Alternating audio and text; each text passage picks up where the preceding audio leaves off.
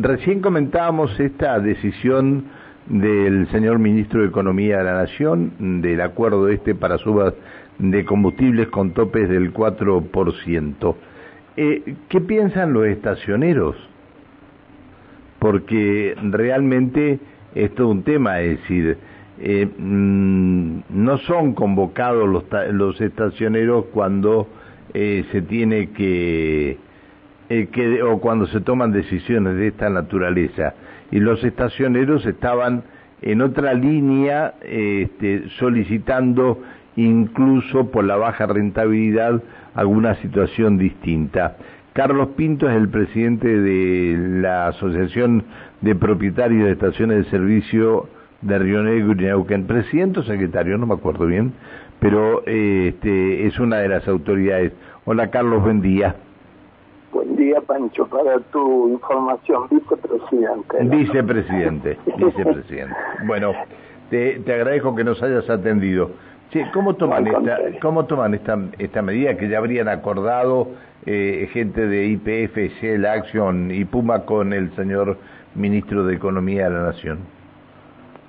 Bueno, en primer lugar, eh, es el gobierno tratando con las petroleras, que realmente no, no, no tiene demasiada incidencia, ya que el gobierno que maneja IPF es el que marca el precio eh, de los combustibles y los combustibles en el último año han aumentado en el orden del 60%, o sea que está muy por debajo de lo que es la inflación. O sea que el acuerdo es un acuerdo, eh, como quien dice, formalizado, porque de cualquier manera el gobierno tenía el control del precio de los combustibles y siempre lo ha tenido por la mayor este, participación en el mercado de IPF y IPF manejado por el mismo gobierno. Claro. Eh, o sea que nosotros eh, decíamos de qué manera nos repercute y nosotros tenemos un porcentaje sobre las ventas. Eh, al tener porcentaje sobre las ventas y estar controlados los precios de venta, no, nos acarrea un desfasaje en, en el aumento de todos los insumos, inclusive salarios y demás, y no recibimos el ingreso acorde a lo que vamos soportando como aumento. Eh, nosotros lo que venimos pidiéndole a, al gobierno que, hacerlo a través de las petroleras es que modifiquemos los porcentajes de ingreso para poder suplir la, esta, esta diferencia.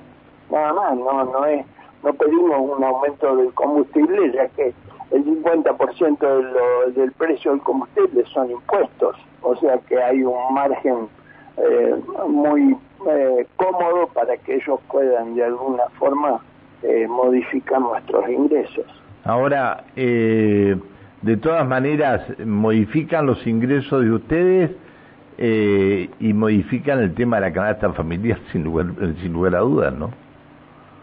Claro, pero como te decías, eh, yo entiendo que ellos este, quieren controlar la inflación y es algo que nos interesa a todos, no solamente al gobierno. El, tema de la inflación es algo que, que, bueno, que debemos solucionar si queremos un país en serio. Pero el tema es que eh, tocan un producto que ya está controlado, o sea, no pertenece al, grupo de los productos, ¿cómo es? Precios justos, ¿no? Precios justos, sí.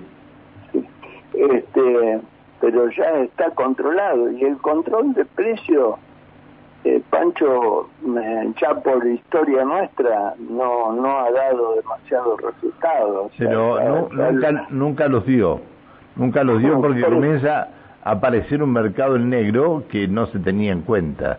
Más allá de que, que, que, eh, tenemos un mercado en negro, pero comienza a aparecer un mercado en negro bastante complicado, ¿no? Sí, el mercado negro. no, no, es, no estoy hablando de un mercado informal, ¿eh? No estoy hablando de un mercado informal, sino estoy hablando de un mercado negro, ¿eh? Sí, sí, sí, un mercado negro eh, con cambios de algún nombrecito, de cantidades, de, de, cantidad de productos en los paquetes, hay 20.000 maneras de hacerlo. Y yo no veo que haya, no, no, no veo, no, ya lo, como decís vos, ya lo tenemos este, estadísticamente, nunca dio resultado, pero siguen insistiendo con eso, alguna razón política debe haber. Está bien, está bien. Bueno, este, si llegan a ser convocados, avísame. Sí, como no, ese es nuestro anhelo, pero no hemos tenido demasiado suerte, a pesar de nuestra insistencia. Eh, Carlos, no ha cerrado ninguna estación de servicio acá en la región, ¿no? No, afortunadamente acá en la estación, acá en la región no han cerrado estación. Bien, bueno. Este, ¿Y se ha despedido eh, personal? No, tampoco. No, no, eso es algo que estamos tratando siempre defenderlo de que por lo menos el grupo de personas que tenemos trabajando permanezcan.